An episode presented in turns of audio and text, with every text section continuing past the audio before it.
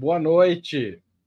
Está começando agora mais um programa Outubro. Meu nome é Haroldo Serávulo Cereza, eu sou diretor de redação de Ópera Mundi e como é quarta-feira nós vamos falar de economia, de questões econômicas. No final de novembro, o governo conseguiu aprovar no Congresso a tributação de fundos de investimentos exclusivos os, e também os chamados fundos offshore a tributação ocorrerá em duas etapas. No primeiro ano, neste ano, será tributado o estoque, ou seja, todos os rendimentos auferidos pelo investidor desde o momento que colocou o dinheiro no fundo até dia 31 de dezembro de 2023. A partir de 2024, serão tributados os rendimentos. A proposta estabelece imposto de renda de 20% para fundos de longo curto prazo e 15% para fundos de longo prazo. A aprovação desse projeto significa que os ricos vão passar a pagar mais impostos no Brasil? Qual o impacto econômico dessa medida? Acho que esses números estão desatualizados, inclusive. Depois a gente vai discutir isso aqui. Qual o impacto econômico e político desta medida? E como ficam os demais impostos, aqueles que a maioria da população conhece, porque morde o seu bolso, mordem o seu bolso, imposto de renda, imposto sobre circulação de mercadorias e serviços, imposto predial e territorial urbano, IPVA. Para discutir essa questão, a Opera Mundi recebe hoje Juliane Furno, graduada em Ciências Sociais pela Universidade Federal do Rio Grande do Sul, doutora em Economia pela Universidade de Campinas e professora da Universidade Estadual do Rio de Janeiro. Igor Felipe, jornalista, integrante do Conselho Editorial do jornal Brasil de Fato, da TV dos Trabalhadores e da Rede Brasil Atual, e Bianca Valoski, doutorando em Políticas Públicas da Universidade Federal do Paraná. Ela pesquisa economia política do Estado Nacional e da governança global. Ela também é servidora da Câmara Municipal de São José dos Pinhais, onde trabalha com finanças públicas. Obrigado a vocês três e vamos à primeira pergunta. Qual a importância desta aprovação? Ela traz uma mudança significativa no sistema tributário brasileiro? Dá para chamá-la de lei Robin Hood, como alguns veículos de comunicação chegaram a tratá-la? Juliane, você começa nesse cenário bucólico que você está aí. Vamos lá, eu estou aqui no meio de uma obra, mas é o único lugar onde a internet pega bem. Então, boa noite, Haroldo, Igor, boa noite, Bianca, todo mundo que nos acompanha. É, Veja, eu acho que a expressão é, Robin Hood, né, essa ideia de tirar do, dos ricos e distribuir para os pobres, ela é uma figura de linguagem, assim, é, que eu acho que dá um tom, inclusive, do fato de, dessas medidas, né, taxando fundos exclusivos de offshore, elas impactarem muito mais no plano simbólico do que no plano real. Isso não quer dizer que seja é, menos importante. Eu acho que a disputa do simbolismo e, e, a mensagem que os elementos simbólicos passam, né, com relação a que sociedade se almeja, a que nível de, de desigualdade e concentração se almeja, né, demonstra um comprometimento do governo federal em fazer cumprir né, um dos principais elementos presentes na campanha eleitoral, que é o elemento da intervenção do Estado, regulando né, aqueles elementos do mercado que permitem a sobreconcentração de renda e de riqueza, que é um um elemento muito, muito característico do Brasil. Veja, eu acho que você mesmo, é, na, na, na, sua apresentação, no seu preâmbulo, já indicou a diferença entre fluxo e estoque. Então, veja, essas taxações sobre os super ricos, é, que envolvem principalmente impostos sobre grandes fortunas, é, é, é taxas adicionais de imposto, como, por exemplo, a Argentina aprovou sobre os super ricos em períodos de calamidade pública, elas têm mais esse elemento simbólico, porque elas vão impactar o estoque de riqueza acumulada. Quando se impacta o estoque de riqueza acumulada, se tributa uma vez. Então, veja, é, você taxa patrimônio, né? Patrimônio dos super ricos, você não taxa anualmente. Para isso existe o IPTU, mas a taxação sobre grandes fortunas é sobre um patrimônio consolidado, né? Uma riqueza consolidada tem uma função importante, mas não é isso que resolve a capacidade fiscal do Estado, o problema fiscal do Estado, não é esse tipo de medida que vai distribuir renda. O que tem potencial de melhorar a arrecadação tributária reduzir desigualdade e capitalizar o Estado para que ele sim distribua a renda para os mais pobres via tributação, é a tributação sobre o fluxo. Então, é sobre aquilo, como, por exemplo, nos fundos exclusivos, se chama de come-cotas. Então, eu acho que, em função até é, da fala do Eduardo Moreira, né, que ficou muito centrado na redução do, do tributo para sacar o recurso desses fundos exclusivos, né, quando você saca, uma vez que você saca, você saca o estoque, você tem ali um benefício, que é uma forma de de privilegiar ou de impulsionar o saque, principalmente num período em que a arrecadação está muito em voga. Mas o principal e pouco falado é a capacidade de tributação do fluxo. Então, a cada seis meses, esses fundos exclusivos vão ter o que os demais fundos têm, que são os comicotas. E eu acho que é isso, são essas medidas de fluxo que têm mais capacidade de fazer justiça social, ainda que impactem menos do ponto de vista simbólico e mais capacidade de efetivamente distribuir renda. Obrigado, Ju. Igor Felipe. Boa noite, Haroldo. Boa noite, Juliane. Boa noite, Bianca e todo o público do Opera Mundi. Acho que, em primeiro lugar, Haroldo, a gente precisa destacar que o governo tem feito um esforço de fazer mudanças nas, na, no sistema tributário brasileiro. Acho que existe um consenso nacional de que o sistema, o sistema tributário brasileiro é extremamente é, caótico, desorganizado, regressivo. E o governo, acho que lançou a primeira etapa da reforma tributária, que nós já debatemos aqui em outros programas, que tem limites, mas que caminha no sentido de é, criar maior harmonia no sistema de impostos, facilitar a cobrança, simplificar, e isso é positivo. É, embora é, o objetivo dessa primeira etapa não tenha sido é, resolver as distorções, mas essa simplificação é aponta é, para um quadro de maior é, coerência é, tributária. A segundo lugar foram essas medidas que o governo lançou é, entre a primeira e a segunda fase que foi a taxação dos fundos exclusivos, que tem em torno de 700 bilhões é, de reais e são tem como proprietários 2.500 famílias, e os fundos de offshores, que pelos dados que foram divulgados, tem em torno de 70 mil é, proprietários desses fundos.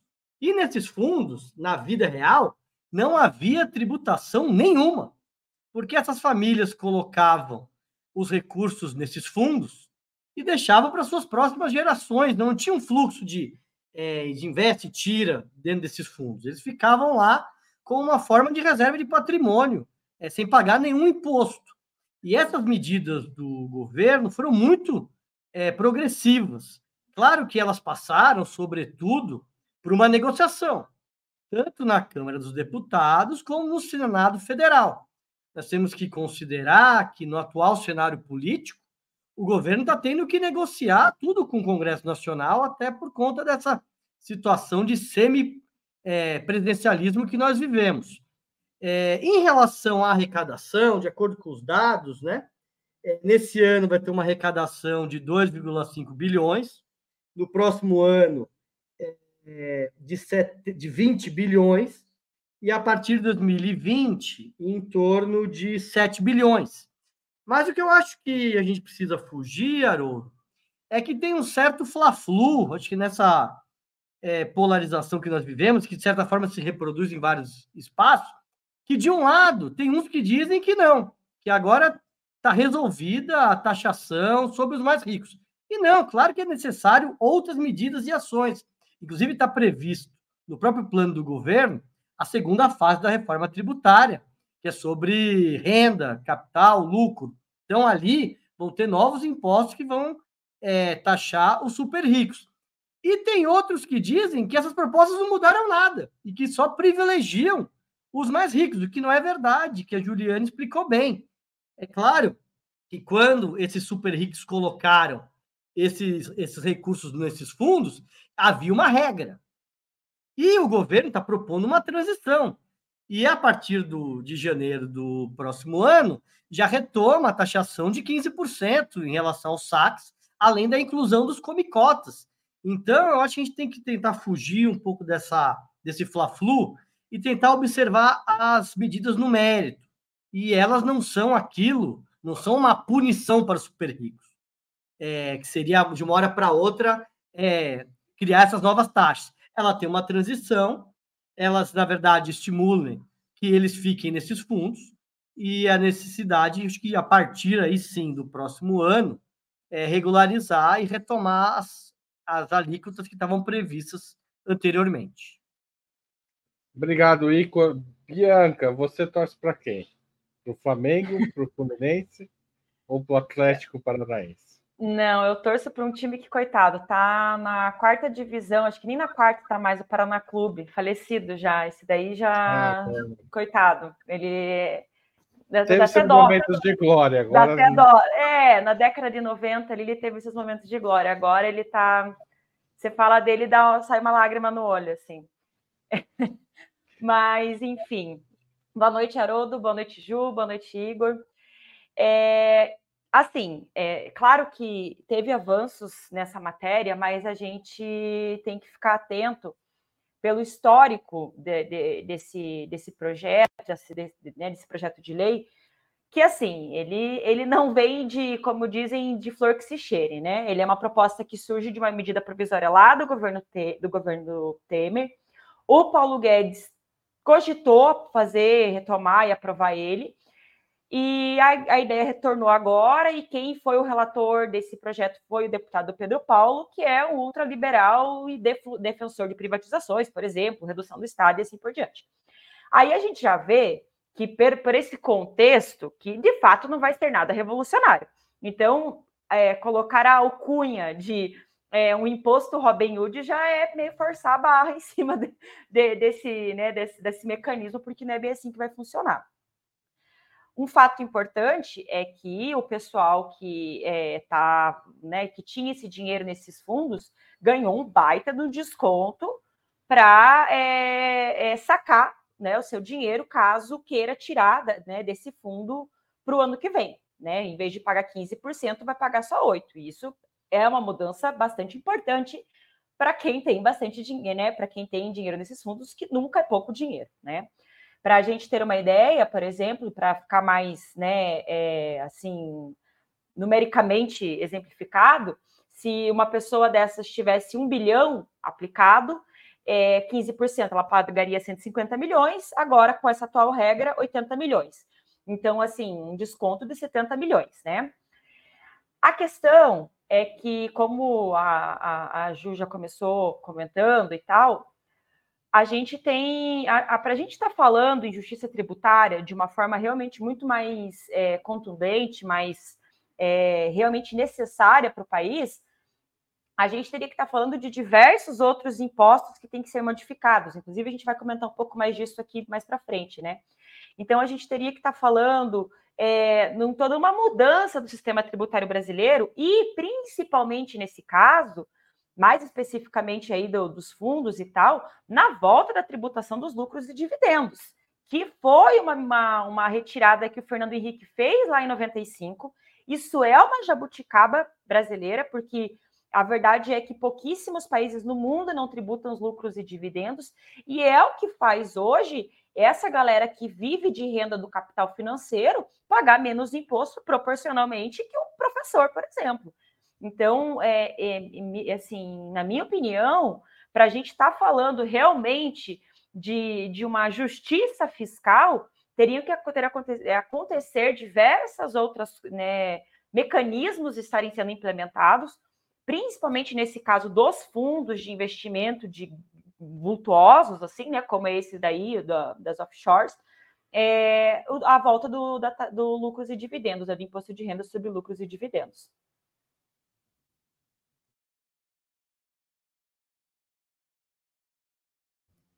Tá certo, eu vou passar para a segunda pergunta. É, nós fizemos uma enquete com os espectadores de Opera Mundi. Vou pedir para a Aurora colocar na tela o resultado. E a, e a gente perguntou qual a melhor medida para cobrar mais impostos dos ricos e menos dos pobres? E as, as, as alternativas que a gente deu foram as seguintes: corrigir alíquotas do imposto de renda, 70% defenderam isso, reduzir o ICMS 4%, aumentar IPTU e ITR 1%, voltar a CPMF 4% e fazer tudo isso 22%. É, eu queria que vocês falassem um pouco do resultado da enquete, do ponto de vista. A gente sabe que ela não é uma pesquisa, mas ela traz, de certa forma, uma certa opinião do espectador da Opera Mundi. E eu ia sugerir que cada um de vocês, além de comentar o geral, focasse em alguns impostos. Eu sugiro que o Igor comente PTU e ITR, a Bianca comente ICMS e a Juliana imposto de renda e CPMF. Pode ser assim? Se não pode, vocês argumentam durante a resposta. Igor, você começa. Acho que primeiro, Haroldo, que acho que a Juliane já apontou, que o principal é, da cobrança de impostos, esse processo de tributação, mais do que cobrar o estoque, a riqueza em si, é cobrar o fluxo do capital. Por isso que dos, dos impostos, que parece que é mais importante, que a Bianca apontou, é a taxação de lucros e dividendos, que é por aí que está sendo distribuída a riqueza e o fluxo de capital, o lucro das empresas, para os super ricos sem taxação nenhuma de impostos. Então, é uma jabuticaba que só o Brasil e parece que a Estônia, disseram que até a Estônia agora está cobrando, que não cobram lucros de, de dividendos. Então, essa foi uma das medidas aprovadas durante o governo Fernando Henrique e que passou dois governos Lula, dois governos Dilma, governo Temer, governo Bolsonaro e continua não sendo cobrada. Então, essa é a maior jabuticaba e para você enfrentar esse processo de é, regressividade na cobrança, do, da, da, cobrança dos impostos, é com a cobrança de lucros de dividendos, sobretudo. Eu acho que em relação aos impostos que você me reservou, acho que primeiro, o IPTU, que é o Imposto Predial Territorial Urbano, que é cobrado sobre casas, é, apartamentos e terrenos, ele tem, em primeiro lugar, uma dimensão é, municipal, e a partir da, da aprovação do Estatuto das Cidades, houve uma indicação de que ele ganhasse um caráter progressivo. Então, aqui em São Paulo, por exemplo, ele tem um caráter progressivo. Mas acredito que é necessário fazer ajustes no sentido de aprofundar essa progressividade. O ITR, que é um imposto em relação a terrenos rurais, ele é um imposto federal e ele tem bastante limite, né? Então, até tem uma reportagem do Brasil de Fato saiu recentemente, dizendo que o total da arrecadação do ITR no ano passado foi de 2,5 bilhões, enquanto só a cobrança de IPTU no bairro de Pinheiros, em São Paulo, teve uma arrecadação de 2,8 bilhões. Então, é um imposto que ele tem muitos limites pela forma como proprietário das terras, ele declara, porque ele é autodeclaratório. Você entra no sistema, coloca os documentos e diz quanto o que você tem de terra nua. E aí tem um problema muito grande que é da fiscalização. Então, se você não tem uma fiscalização, você não vai ter uma cobrança efetiva, ainda mais no imposto que é, é autodeclaratório. Então, é muito importante que você tenha mudanças no ITR e que, sobretudo, é, possa tanto mudar a forma como é, é aferido o que tem que se pagar de imposto e também ter um sistema de é, fiscalização, porque a partir da cobrança do ITR você teria, poderia ter diversas é, políticas de desenvolvimento do interior, é, das áreas rurais, que poderiam ser importantes dentro de um projeto de desenvolvimento nacional. Então, acho que esses são alguns elementos e comentários sobre os impostos que você me reservou. Tá certo. Eu passo agora para Juliane Funo. É, concordo muito com o Igor. Eu fiquei encucada quando eu vi é, agora essa, essa pesquisa, porque o principal imposto que eu acho que tem capacidade de influenciar mais os super ricos é exatamente é, lucros e dividendos. Por quê? E, e não está na pesquisa. E não está na pesquisa. porque quanto mais rico o sujeito é, mais ele ofere renda do capital e não do trabalho. Por isso que quanto mais rica é a pessoa, menos ela paga imposto. Não só é em função da, da, de quanto o imposto indireto representa na renda dela, mas porque da forma direta ela é isenta do imposto sobre a sua principal fonte de, de arrecadação, né? A não ser que, que alguém me diga qual é o emprego que paga 400 mil reais por mês, né? Mas que eu saiba, trabalhando, ninguém consegue chegar nessas faixas de renda. Então, super ricos, eles são é, tributados, né? Subtributados em função de que a maior parte da sua renda vem do capital. Bom, é, mas a CPMF, o imposto e as alíquotas de imposto de renda, eh, vou passar pelas alíquotas muito rapidamente. O Brasil, a maior alíquota de imposto de renda do Brasil é 27,5%. Isso é muito baixo para a própria história brasileira. Na década de 60, a gente chegou a ter é, alíquotas máximas de imposto de renda na casa dos 60%, 70%. E é muito baixo também em relação à própria história de desenvolvimento do capitalismo, né? no pós-Segunda Guerra Mundial, como inclusive uma mensagem de que aquelas sociedades não tolerariam mais é, aquele grau de desigualdade, a tributação cumpriu um papel central. E a tributação é, sobre a renda, não só é, era, era maior em relação ao que o Estado arrecada, né? então hoje o Estado brasileiro arrecada mais ou menos 50% de tributação indireta e 8% de tributação sobre a renda, então tem que aumentar o quanto ele arrecada de tributação sobre a renda e também aumentar as faixas, as alíquotas, para que os mais pobres sejam isentos e para que quanto mais se aumenta a renda, mais se aumenta progressivamente a tributação. Isso, na verdade, é cumprir a própria Constituição, quando fala em equidade tributária. Né? É, mas a CPMF, eu acho que é um tema mais polêmico, e veja, na tributação brasileira, a gente fala imposto, mas imposto é só um dos cinco elementos da arrecadação tributária, né? Tem taxas, tem contribuições, e tudo que se chama contribuição é um tipo de taxa de cobrança da sociedade que tem uma vinculação constitucional pré-determinada que é muito importante, né? Enquanto o IPVA, por exemplo, é um imposto que você paga e não necessariamente aquele recurso vai para a melhoria da infraestrutura de, de, de veículo automotor, quando você paga uma contribuição sobre movimentação financeira, você está pagando uma contribuição que tem direcionamento claro, no caso da CPMF, para a saúde. Então, eu sou favorável a esse tipo de tributo, ainda que ele tenha um elemento regressivo, né, porque está ali sobre a movimentação é, da renda financeira, ele tem uma vinculação direta com aquilo que todo mundo usa. Mesmo quem acha que não usa saúde pública, na medida em que vai num restaurante e existe vigilância sanitária, aquilo ali é obra do financiamento da saúde. Então, eu acho que esse tipo de, de, de contribuição, que não é imposto, que não é taxa, mas que, que tem o C na frente, como é COFINS e como são outras contribuições, eles têm uma dimensão muito importante na medida em que eles não entram né, no, no bloco do orçamento, mas eles têm uma vinculação específica. Obrigado. E agora a Bianca. Bom, é, ficou para eu falar sobre ICMS.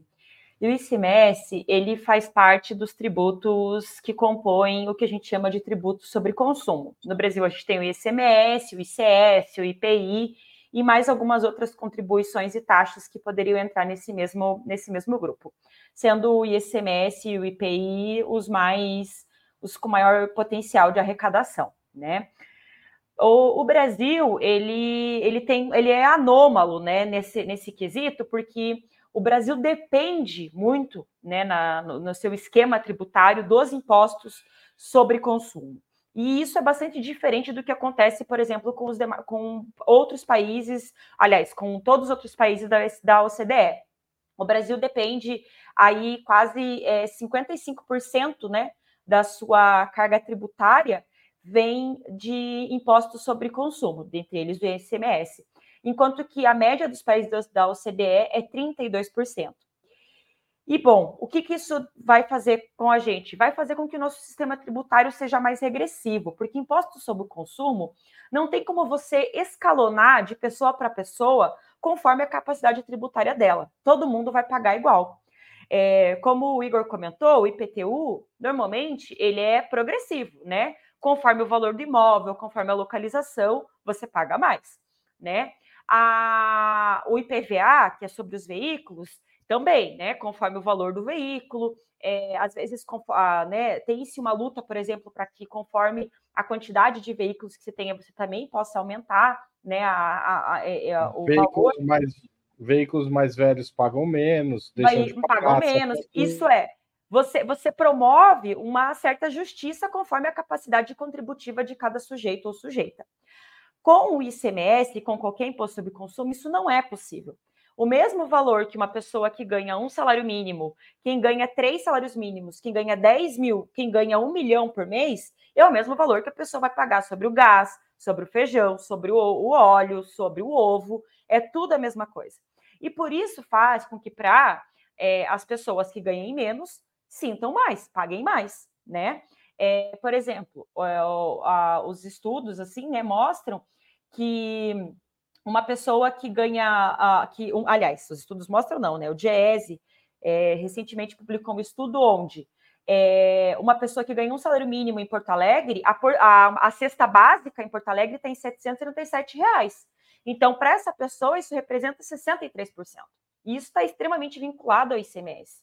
Então, uma mudança né, no sistema tributário que diminua a necessidade de arrecadação do governo é, mediante impostos sobre consumo, mediante o ICMS, mediante o ICS, é extremamente importante para tornar menos pesado para as pessoas a, a, como elas sentem a carga tributária, porque são justamente esses impostos que fazem a gente achar que paga muito imposto, que faz a, a, no Brasil a gente ter essa ideia geral de sim, pagamos muito imposto, porque de fato, uma pessoa que ganha um salário mínimo, e aqui é importante lembrar que no Brasil, 50% das pessoas ganham menos que um salário mínimo.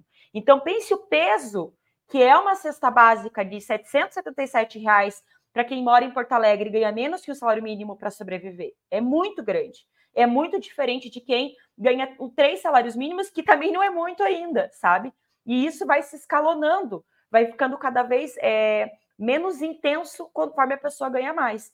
Então, é, de certa forma, essa a primeira fase da reforma tributária vem um pouco nesse sentido, mas mais por um lado, de modernização dos, dos impostos, né, é, dos tributos como um todo, que são é, envoltos ao consumo, do que necessariamente numa mudança de alíquota, porque isso só vai acontecer em conjunto com os demais outros tipos de impostos.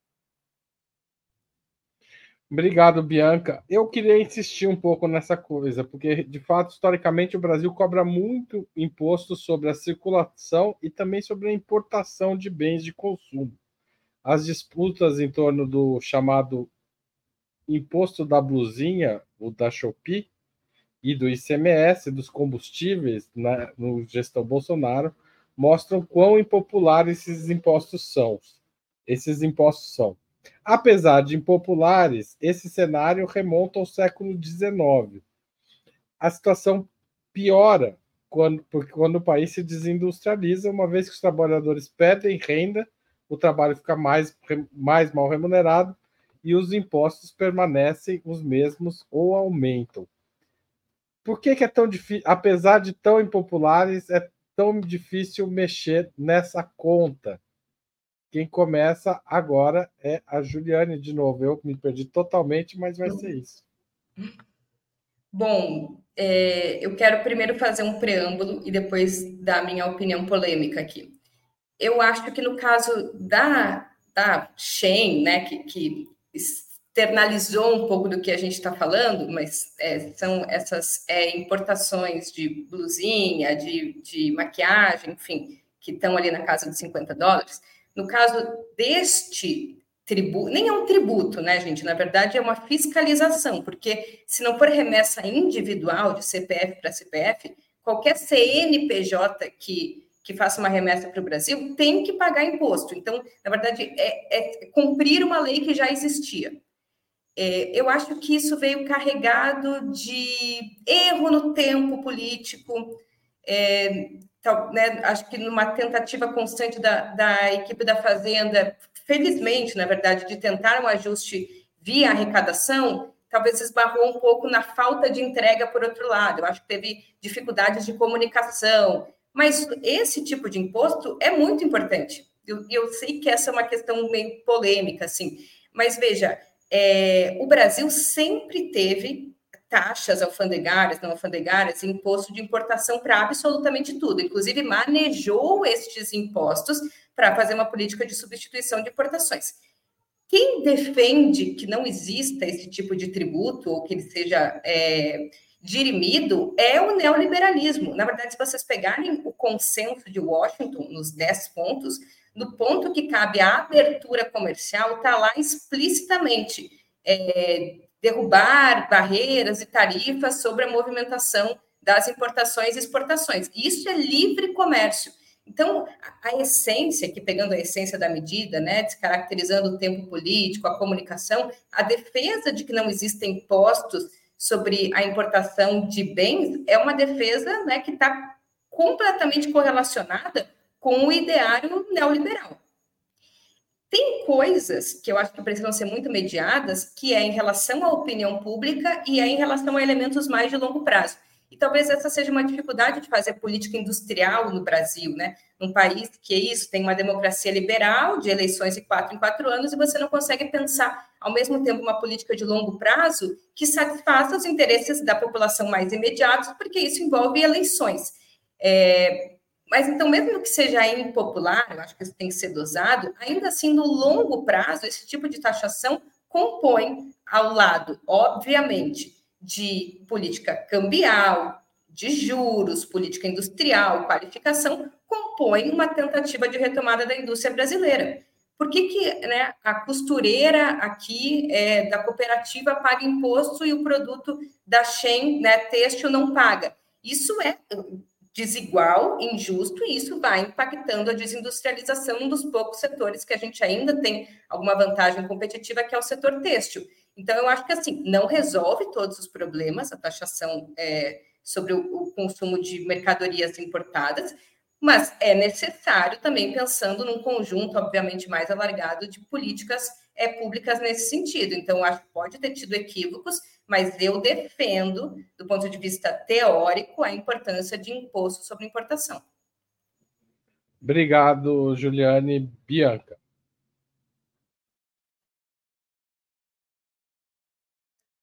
Bom, eu, eu assim, eu sei que também, né, isso é antipopular, eu também já fiz compras na Shein, né, acho que todo, todo mundo já comprou alguma coisa vindo da China em algum desses sites, seja na Shopee, seja qualquer coisa assim, mas eu concordo completamente com a Ju nesse sentido, gente. É, a gente tem que entender que essas empresas, elas vêm com um potencial competitivo para o Brasil muito alto, muito alto. E se o governo não cria algumas barreiras, ele pode estar tá prejudicando a indústria nacional, né? Ele pode estar tá, é, em, em prol de uma indústria têxtil chinesa, né, que tem as condições dela lá, e não é, não é nesse sentido que eu quero entrar aqui, mas em prol, daí você beneficia a indústria chinesa têxtil, ao invés de valorizar a nossa indústria têxtil, que para bem ou para mal, é uma das indústrias, uma das maiores indústrias que o Brasil tem, é uma, uma que movimenta muito a economia do Brasil, que emprega muita gente, por exemplo.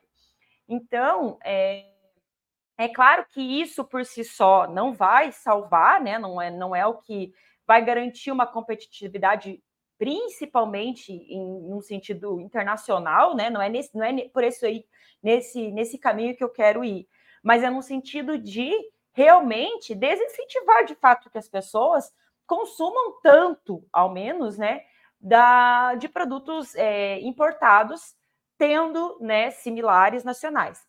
Mas aí, é claro, né, a gente tem que compreender todo o, o embrólio político que isso tem. Porque, de fato, né, como a gente comentou, estava comentando antes, a gente tem, a população brasileira tem uma renda muito baixa. Então, de, é, as pessoas é, ter a possibilidade de, através de um site, comprar uma blusinha nova por 20, 30 reais, é algo que pega na, né, no, no ideário das pessoas, assim. Então, o governo mexer nisso, de fato, tem, tem um quê de mexer num vespeiro, porque você mexe um pouco na subjetividade das pessoas, no, no consumo e numa coisa que elas estavam acostumadas já a poder fazer, enfim, né? Então, mas assim, de um ponto de vista mais é, como a, a, a Ju comentou, assim, mais teórico e tal, isso de você, né, fechar um pouco, né, um tanto quanto as fronteiras nacionais para as importações, e principalmente quando se trata de produtos que existem similares nacionais, é importante para a indústria nacional. É, é algo coerente. Agora, aí, veja, eu imagino que talvez a população não vá ficar tão chateada em ter suas compras da Shein tributadas se a renda delas aumentar. Até porque, pelo que eu entendi do que o governo está sendo que o governo está colocando, não é voltar para a tributação como era de 60% há um tempo atrás, é ir para uma tributação de 20%. Então, se o governo quer tirar com uma mão e dar com outra, aumenta a renda das pessoas.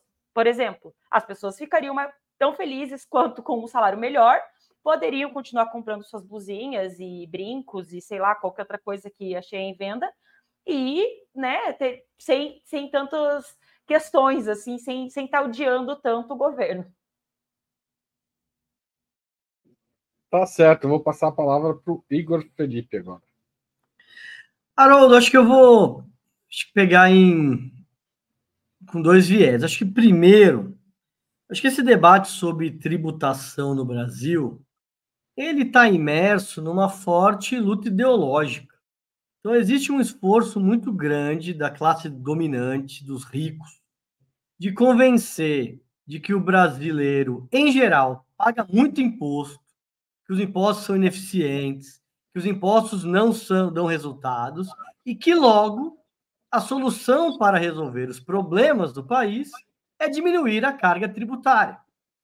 O que eles não dizem é que, além de nós temos problemas, sim, na cobrança de impostos de diversas naturezas, mas o grande problema na cobrança é que nós temos uma carga tributária regressiva, na qual os mais ricos pagam menos e os mais, mais pobres pagam mais, porque eles pagam imposto no consumo, o que não tem diferença é, na, na, renda daquele que é o, o, comprador.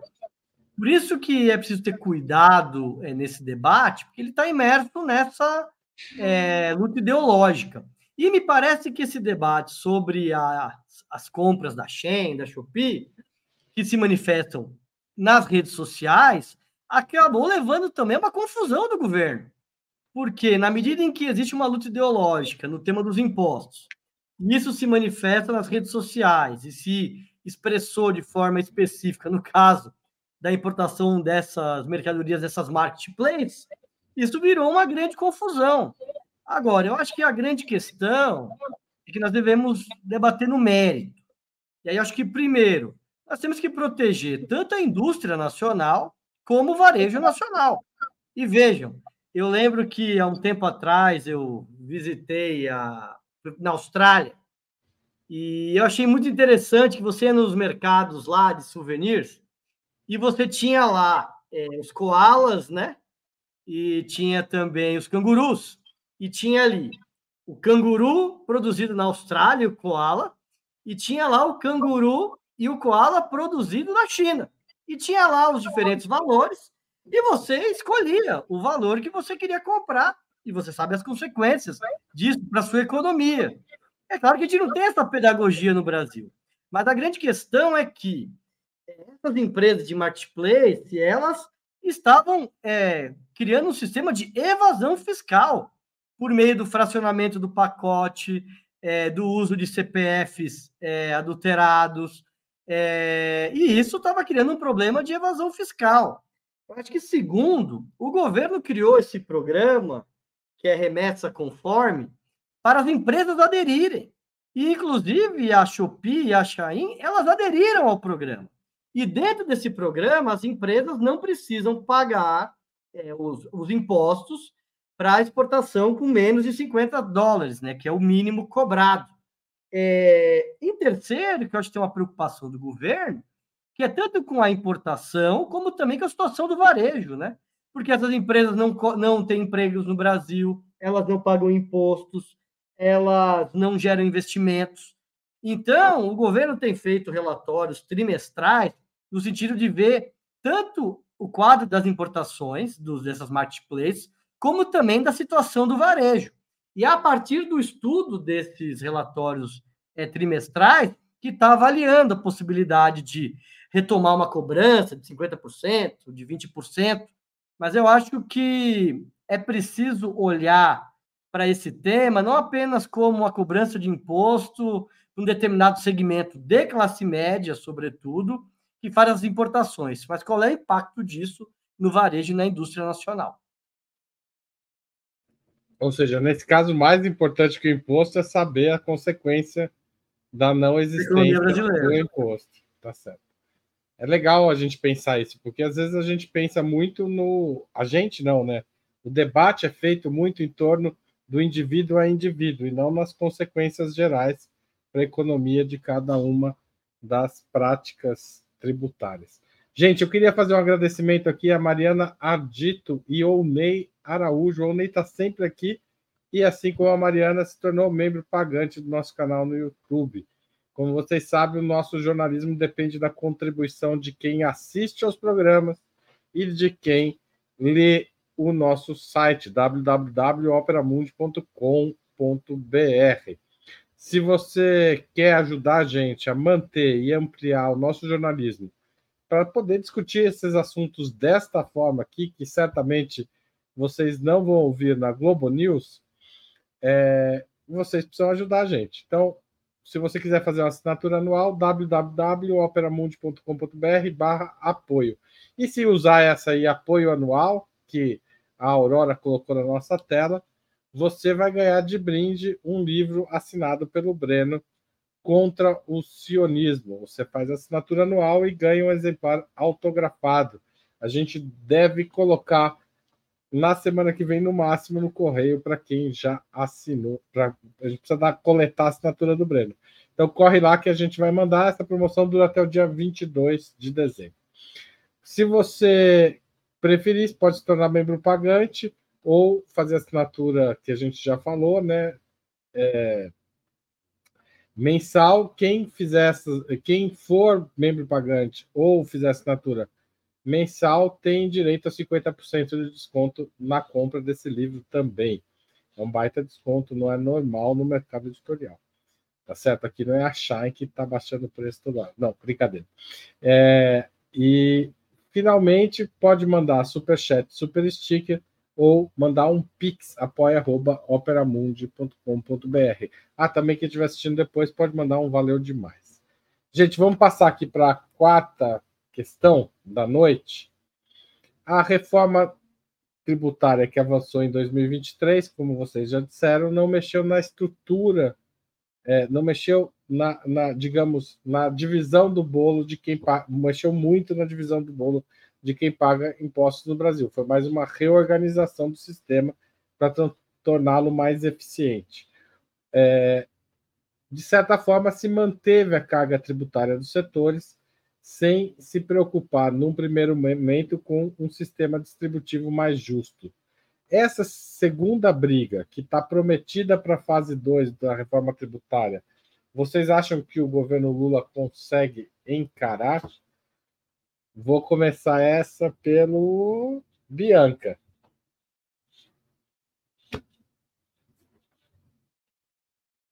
Bom, é, é o que a gente espera, né? Inclusive, é o que o governo prometeu, né? Que a segunda parte da reforma tributária é onde ele pretende mexer na questão, por exemplo, do imposto de renda, né? Da criação de mais alíquotas e mais faixas, né? Ah, então, é, a expectativa é de que, né, sim, que o governo compre essa briga, é, faça. Eu, eu acredito que talvez essa venha a ser. Se o governo conseguir implementar o que ele colocou, que é uma isenção fiscal para quem ganha abaixo de 5 mil reais, que foi o que ele disse, né? E criar mais alíquotas acima disso, né? Escalonar melhor isso. E para se ter uma ideia, hoje quem ganha 5 mil reais já está pagando a maior alíquota do imposto de renda, né? Já é 27,5%. Então, assim, qualquer professor, qualquer policial, qualquer enfermeiro já é, tem grandes chances de entrar nessa alíquota, né? Então, é, se o governo fizer isso, particularmente, eu acho que isso seria talvez o ponto mais progressista que esse governo poderia fazer, principalmente em questão de uma reforma mais estrutural, por assim dizer, né? Porque Claro que tem coisas que o governo faz que são extremamente importantes para camadas da população, como, por exemplo, é, o parcelamento de dívidas, né, a questão do, do, do, Minha Casa Minha Vida, de, de, né, de quitação de parcelas, enfim. Mas eu acho que de uma forma mais estrutural, como uma política de Estado mesmo, se ele conseguir implementar nesse segundo momento da reforma tributária, isso da, da do imposto de renda, isento para quem ganha menos de 5 mil, e alíquotas mais escalonadas, né? E quem sabe até, né? Aí não sei se é isso que está no plano do governo, mas aí ficaria de fato o ideal, pensando na questão do imposto de renda em si, de é, trazer novamente a tributação de lucros e dividendos, a gente poderia considerar que, pelo menos no aspecto do imposto de renda, a gente teria um avanço tremendo, assim, mas tremendo mesmo, assim, algo que se espera há muitos e muitos e muitos anos. É, é importante a gente lembrar que o nosso Código Tributário ele é de 66. Então, você veja, né, a gente tem um, um, um esquema de tributação que já está bastante defasado, né? Como o Haroldo comentou, essa primeira fase ela foi mais no sentido de é, simplificar a forma de cobrar né, os tributos, principalmente os sobre consumo ali, né? Mas, como eu estava comentando na, anteriormente, a, mais do que isso, a gente precisa diminuir a necessidade do, da, da, né, da, da capacidade tributária brasileira de dependência dos impostos sobre consumo, aumentar o que é tributado de renda, mas principalmente em cima de quem tem muita renda, aumentar o que é tributado em patrimônio, mas principalmente em cima de quem tem muito patrimônio, de quem, né? Porque às vezes a gente também fala assim: ah, aumentar o patrimônio, ah, mas vai tributar a minha casa. Não, a ideia não é que a ideia não é que quem tem uma casa pague muito pague imposto. Sinceramente, eu acho que quem tem uma casa não deveria nem pagar imposto de IPTU. Mas sim, quem é aquelas pessoas que têm muitos imóveis, né? Aquelas pessoas que têm muitos carros, né? Essa, essa é a situação. Então, é, eu particularmente tenho muita esperança de que o governo consiga e implemente o que vem prometendo. Igor, que, que, você espera da fase 2 da reforma tributária? Além disso tudo, vai ter imposto sobre exportação de soja? Haroldo, é, eu acho que o governo ele vai apresentar uma boa proposta na segunda fase da reforma tributária. Acho que por dois motivos. Acho que, primeiro, que a minha avaliação é que existe uma força de vontade ali do Ministério da Fazenda, sobretudo, de melhorar o sistema tributário brasileiro e de fazer caminhar no sentido de ter maior justiça fiscal. Vejam, os dois projetos aprovados nesse ano, eles não são a resolução de todos os problemas, mas eles apontam nesse sentido são duas medidas importantes no sentido de avançar é, na justiça fiscal. E segundo, pela necessidade. Eu acho que o arcabouço fiscal ele coloca limites do ponto de vista é, do orçamento público e impõe a necessidade do aumento da arrecadação, que faz com que o governo, o Congresso e a sociedade tenham que se envolver no sentido de garantir um aumento da arrecadação para ter os investimentos públicos nas diversas áreas. Agora, o governo vai conseguir avançar nesse sentido? Aí é uma outra questão, porque isso depende, sobretudo, da sociedade brasileira se envolver, compreender e defender essas propostas, né? Então não vai ter retomada da cobrança de lucros e dividendos se for uma negociação pura e simplesmente do governo com o Congresso Nacional. Porque ali a gente já viu, é, pela situação desse ano, que o Congresso Nacional ele vai defender os interesses da classe dominante, dos mais ricos. E o governo vai ter que mediar, vai ter que construir propostas de consenso. Como é que se enfrenta essa situação? Com participação, mobilização e luta da sociedade em defesa é, de impostos que avancem no sentido da justiça fiscal. Então, me parece que é necessário que no próximo ano as forças progressistas façam uma grande campanha em defesa de uma reforma tributária progressiva, que faça justiça fiscal e que garanta os investimentos públicos nas áreas sociais. É necessário, sobretudo, vincular esses novos impostos, esse aumento da arrecadação sobre os mais ricos com as políticas públicas para os trabalhadores e para os mais pobres. Inclusive, o governo ensaiou algo nesse sentido, quando lá no começo do ano lançou o projeto do salário mínimo, junto com a proposta de taxação das offshores. Quando o governo lançou o projeto de taxação dos fundos exclusivos, junto com a isenção, é, aumento da isenção do imposto de renda. Então, acho que é preciso ter maior iniciativa da sociedade, que faça pressão sobre os deputados, que faça pressão sobre os senadores, ou seja, que faça um grande movimento nacional para que possa taxar os ricos e aumentar os investimentos nas áreas que beneficiam os trabalhadores e os mais pobres. Obrigado, Igor. Passo a palavra para Juliane Furno. Ah, concordo é, muito com a avaliação do Igor e da Bianca. É, eu acho que o governo precisa mais do que pode, eu acho que tem que estar imbuído desse, desse, desse sentimento de que é preciso e agora é a hora, né? Nunca se falou tanto sobre reforma tributária como agora, é, mas a, a garantia de sucesso, quer dizer, é, a garantia de que a proposta mais avançada, dada a correlação de forças, vai ser vitoriosa no Congresso, vai ser em grande parte determinada pela vontade política do governo, né? Quer dizer, por apresentar um projeto mais ousado, um projeto que enfrente os nossos problemas estruturais, mas não só isso, né? Há uma, uma constante avaliação de uma parte da esquerda é, de, de, que todas as, as inconsistências ou os limites do governo se devem ao seu desejo, se devem ao, ao seu projeto pouco ousado, né? e não se responsabilizam da parte que é criar na sociedade né, um senso comum, um sentimento coletivo comum de que há algo muito errado na distribuição dos impostos. Então, parte é uma tarefa do governo, né, e da articulação política, mas parte é a nossa, a sociedade civil, movimentos sociais, que é fazer é, debates e ações na sociedade para que isso se torne uma questão premente e para que isso constranja né, os deputados mais conservadores, no sentido de que tem um limite que já não é mais possível é, não ser transposto. Né?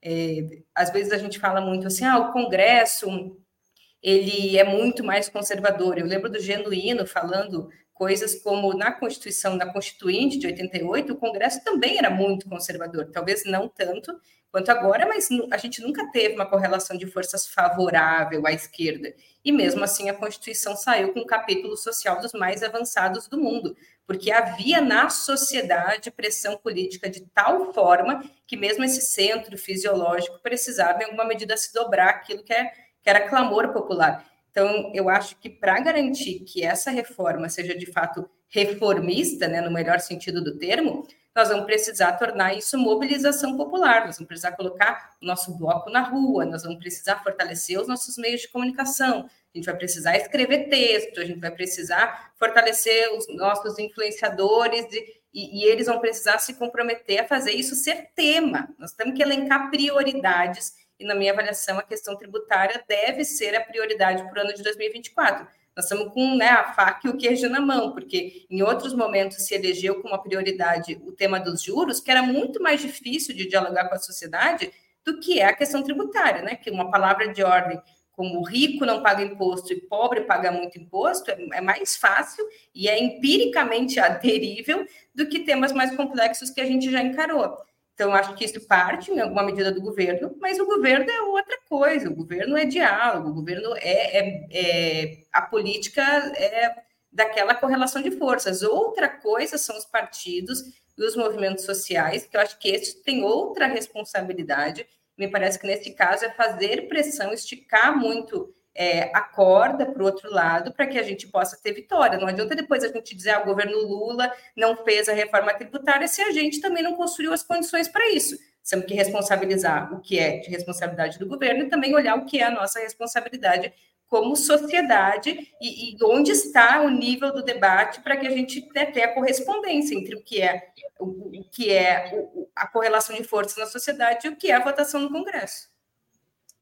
Obrigado, Juliana. A gente está entrando num tema, vocês acabaram, de uma certa forma, antecipando o meu roteiro, mas é, que eu acho bastante importante, que é como apresentar a proposta de mudança no sistema tributário brasileiro para que não fique é, justamente essa ideia de que todo brasileiro paga muito imposto. A gente sabe que não são todos que pagam muito imposto. Né? É, os avanços de 2023 mostraram que trabalhar com um conjunto de medidas, e aqui eu falo tanto para essa que o Igor mencionou, mas como para o conjunto de medidas de, da reforma é, feita na fase 1, é, é mais fácil e mais mobilizador do que apostar em só um ou dois pontos de atuação. Dito de outra forma, fica mais fácil, aparentemente, aumentar o imposto dos ricos se simultaneamente ficar clara a proposta de redução de impostos dos mais pobres. Vocês, como deve ser o planejamento político disso é, e se vocês acham que isso vai fazer parte da apresentação das propostas da reforma do, do, da fase 2. O Igor começou com essa história, ele continue agora. Ora, eu acho o seguinte, que é preciso ter um cuidado especial com a forma como o governo vai apresentar essa proposta. Eu acho que, em primeiro lugar, é necessário que o governo, que o Ministério da Fazenda, que está debatendo com a Faria Lima, com o mercado, com os bancos, faça um debate também com os partidos progressistas, com as centrais sindicais, com os movimentos populares, com as entidades da sociedade civil, em relação a qual a proposta vai ser apresentada. Porque a pior coisa que pode acontecer, Haroldo, é o governo mandar uma proposta que não seja dialogada e que seja meio xoxa e que não tenha condições de encantar, mobilizar e liberar as forças da sociedade que defendem uma reforma tributária progressiva e que aponte no sentido da justiça fiscal. E aí tem que ter um diálogo aberto, olha. As forças populares defendem isso, o governo está pensando nisso, isso aqui é possível absorver, isso aqui não é possível. E como é que você cria um processo político participativo? Eu acho que, segundo, apresentando a proposta é, no Congresso Nacional, eu acho que as forças populares têm que se colocar na rua, da mesma forma como os setores empresariais, a classe dominante, os banqueiros fazem pressão, é preciso fazer pressão permanente e defender as medidas progressivas, históricas, que têm sido construídas nesse projeto das forças populares em torno desse tema. É, em terceiro, eu acho que tem que ter essa pedagogia que você está colocando. Eu acho que na medida em que se tem uma taxação dos mais ricos, é necessário também apontar o que, que as forças populares, o que, que a classe trabalhadora, o que, que o povo brasileiro leva também. Porque muitas vezes é, você taxa mais ou taxa menos, pode transparecer uma, uma medida, vamos dizer, puramente técnica, burocrática. As pessoas se mobilizam na medida que elas enxergam aquilo que elas vão conquistar nesse processo de mobilização e de luta. Então, eu acho que o governo tem que, e os movimentos populares, as forças populares, têm que ter essa sabedoria no sentido de construir esses mecanismos para que possa animar, mobilizar a sociedade em torno dessa proposta. E acho que tem que ter, acho que isso que você colocou, medidas concretas do lado do aumento da justiça da tributação dos mais ricos, mas também ações concretas na qual as pessoas possam observar e ver o que que quais são os avanços para a sociedade dessas medidas da segunda fase da reforma tributária. Obrigado, Igor. Juliane. Olha, eu estava pensando aqui que é, faz já alguns anos que a esquerda vem partindo de um diagnóstico comum de que foi perdido, né? A esquerda perdeu capacidade de influência e referência nos setores médios, né? Médios baixos da, da estratificação social. Isso ficou claro, né? Nas eleições, em outros debates que a gente fez sobre o público que ganha entre seis e cinco salários mínimos ser justamente né, o público que é mais ponta de lança, né, fora ali os muito ricos, os, os, que economicamente têm interesse com a destruição do Estado brasileiro, mas essa classe média baixa é, é um, um, setor que majoritariamente votou no Bolsonaro. Então, o PT é, e a esquerda, né, o PT aqui como né, um representante mais geral, né, identificado pela sociedade como a representação da esquerda, está presente né, nos, nos, setores médios né, intelectualizados e muito né, na, na, nos setores mais empobrecidos da sociedade brasileira. Nós precisamos encontrar a forma de dialogar com esse setor médio-baixo, que para esse setor médio-baixo não é nem, por um lado, a política é, de caráter mais assistencial do ponto de vista da previdência, assistência, transferência de renda, e não é nem o elemento mais teórico da luta de classes, porque para ele, ou da luta de classes no sentido é, trabalhador-patrão, né? Porque esse cara, em geral, é um Uber, esse cara, em geral, é um PJ, é um MEI, ele, ele nem vê o patrão. O que ele enxerga como aquilo que o domina e o oprime é justamente o Estado. Não porque ele seja neoliberal.